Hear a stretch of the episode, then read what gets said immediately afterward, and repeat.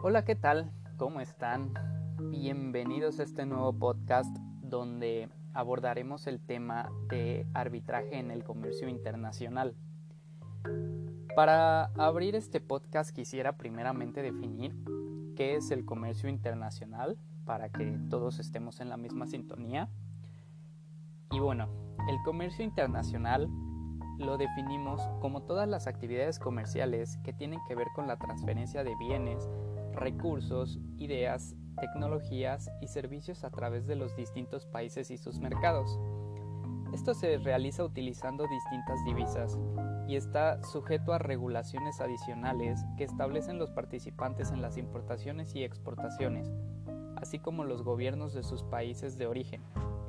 Al realizar operaciones comerciales internacionales, los países involucrados se benefician mutuamente al posicionar mejor sus productos e ingresar a mercados extranjeros. Teniendo en cuenta esto, podemos entrar en la parte del arbitraje.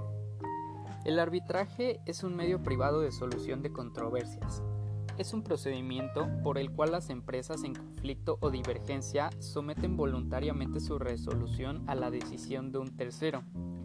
Es una vía para solucionar definitivamente los conflictos surgidos mediante un procedimiento neutral y rápido con la misma eficacia jurídica que una sentencia judicial. Entonces, eh, sabiendo esto, la pregunta es cómo podemos entrelazar estos dos conceptos, cómo podemos entrelazar el arbitraje en el comercio internacional.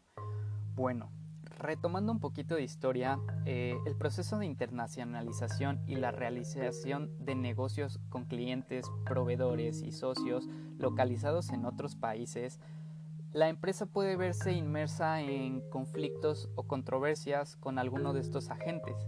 De hecho, a medida que las interconexiones entre los mercados se han venido intensificando, también se ha ido incrementando los litigios en los que están involucradas las empresas de distintos países. Esto es en lo que confluyen varias jurisdicciones, fue así como se estipuló la creación o la expansión de organismos internacionales no gubernamentales o patrocinados por organizaciones internacionales integradas por los gobiernos de ámbito mundial o regional, dedicadas al arbitraje en el comercio internacional, como órganos específicos y reglas propias de procedimiento para proveer el arbitraje atendiendo las necesidades y peculiaridades de las controversias de sus miembros o asociados. Las disputas comerciales y contractuales son las más frecuentes, por delante del problema relacionados con la propiedad intelectual, la competencia y la responsabilidad civil ligada a los productos. En este contexto, las empresas necesitan contar con una seguridad jurídica para desarrollar su actividad de forma sostenible. Cuando establecen un acuerdo o contrato con una empresa situada en el extranjero, es muy importante determinar la legislación por la cual se regirá dicho contrato, con la finalidad de prevenir controversias y disputas surgidas entre las empresas. En los contratos que firmen se pueden incluir cláusulas como lo que es el arbitraje. Entonces, realmente cuál es la importancia del arbitraje en el comercio internacional como mecanismo alterno de solución de controversias. Bueno, los medios alternativos de solución de conflictos, eh, como ya los conocemos, como es la, la mediación, la conciliación, la negociación, el arbitraje, etc., son herramientas útiles y flexibles que diversifican las vías de acceso hacia la justicia. Pero bueno, en los últimos años el arbitraje comercial ha sido mayormente utilizado gracias a las múltiples ventajas que, provee este. Entre las principales ventajas asociadas al arbitraje internacional como mecanismo para la resolución de conflictos comerciales, conviene destacar eh, las siguientes. En primer lugar, la neutralidad. El tribunal arbitral ha de constituir una posición neutral para la resolución de las controversias. Esta debe de estar desvinculado de los órganos judiciales de los países de los que son naturales las partes involucradas. En segundo lugar, podemos encontrar la flexibilidad.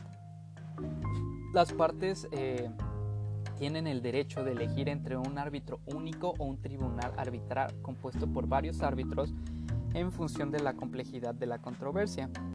En tercer lugar podemos destacar la rapidez, ya que se trata de procedimientos más rápidos que los desarrollados por la propia Administración de Justicia, además de no ser susceptibles de ser recurridas, lo que implica que la resolución final del conflicto sea mucho más rápida. Eh, en cuarto lugar, eh, la profesionalidad y la especialización arbitral. El árbitro elegido de mutuo acuerdo entre las partes o el designado por el tribunal de arbitraje es un profesional especializado en la materia motivo del conflicto. En quinto lugar podemos eh, encontrar lo que es la confidencialidad. los asuntos que son tratados dentro del conflicto son de máxima confidencialidad, quedando constancia de las actuaciones únicamente entre las partes y el árbitro.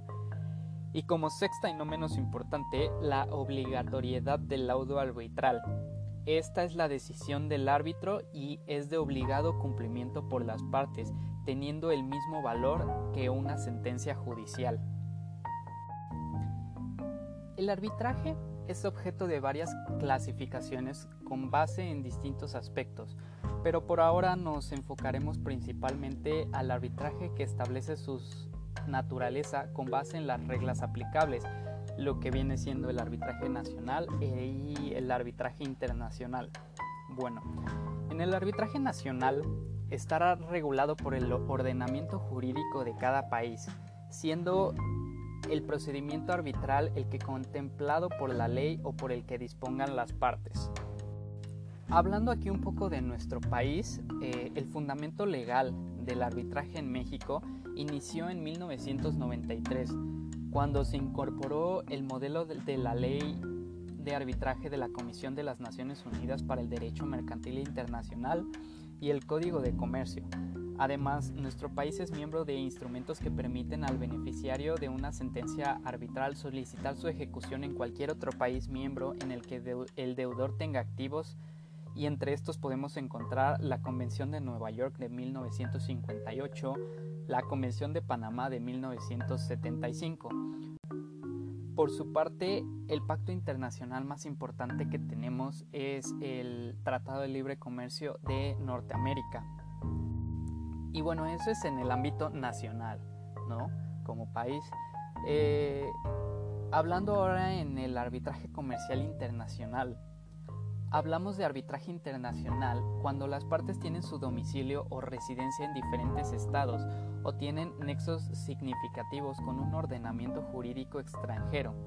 El arbitraje internacional está regulado por convenios y tratados internacionales, tanto bilaterales como multilaterales, Existen diferentes organismos que llevan a cabo los procesos arbitrales. Entre ellos se encuentran la Comisión de las Naciones Unidas para el Derecho Mercantil Internacional, la Comisión Interamericana de Arbitraje Comercial, la Cámara de Comercio Internacional, etcétera, etcétera. El adecuado funcionamiento del arbitraje eh, descansa en sí en la credibilidad, la confianza de las partes en el árbitro designado, en, la transparencia perdón, y, el, y el comportamiento ético, así como el reconocimiento de la jurisprudencia. Entonces, el arbitraje comercial, ¿cómo afectaría dentro de los negocios internacionales? Vaya, de, dentro del mundo de los negocios internacionales, siempre hay que estar preparados para cualquier disputa que pueda surgir. Desde el inicio del contrato hasta la finalización de este mismo, se pueden originar muchos conflictos sobre múltiples situaciones que las negociaciones directas no pueden solucionar. Para ello se hace necesaria la intervención de un tercer juez o un árbitro para solucionar la controversia. Puede decirse en general que el arbitraje comercial internacional es la solución prevista y diseñada en el mundo de los negocios y para los conflictos que puedan surgir en dicho ámbito. Muchas gracias por escucharnos y hasta la próxima.